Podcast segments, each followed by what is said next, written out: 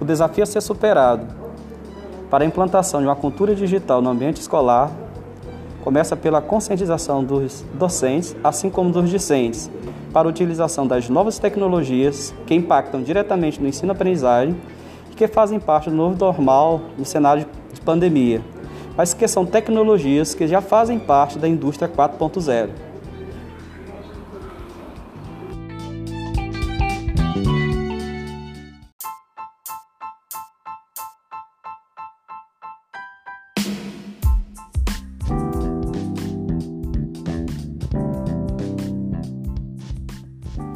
A segunda revolução industrial.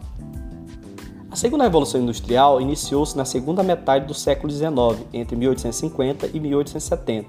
Finalizou-se no fim da Segunda Guerra Mundial, entre 1939 e 1945. Essa fase da Revolução Industrial representa o início de um novo período de industrialização, vivido inicialmente na Inglaterra, mas que se expandiu para outros países.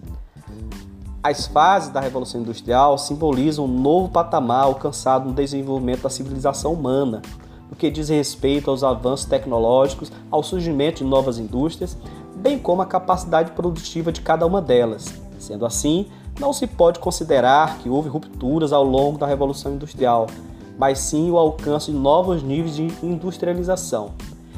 Esse movimento foi dividido em fase apenas em termos didáticos.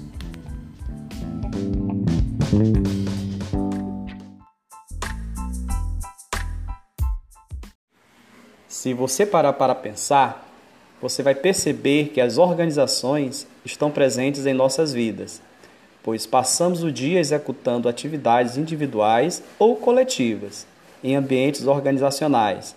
Afinal, nascemos e crescemos em ambientes organizacionais, de estruturas formais e informais delas dependemos para estudar, para trabalhar e para passear.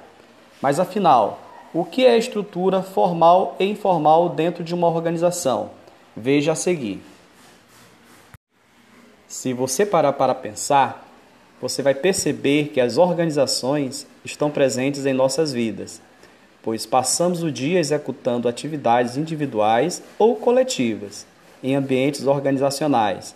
Afinal, Nascemos e crescemos em ambientes organizacionais, de estruturas formais e informais, e delas dependemos para estudar, para trabalhar e para passear.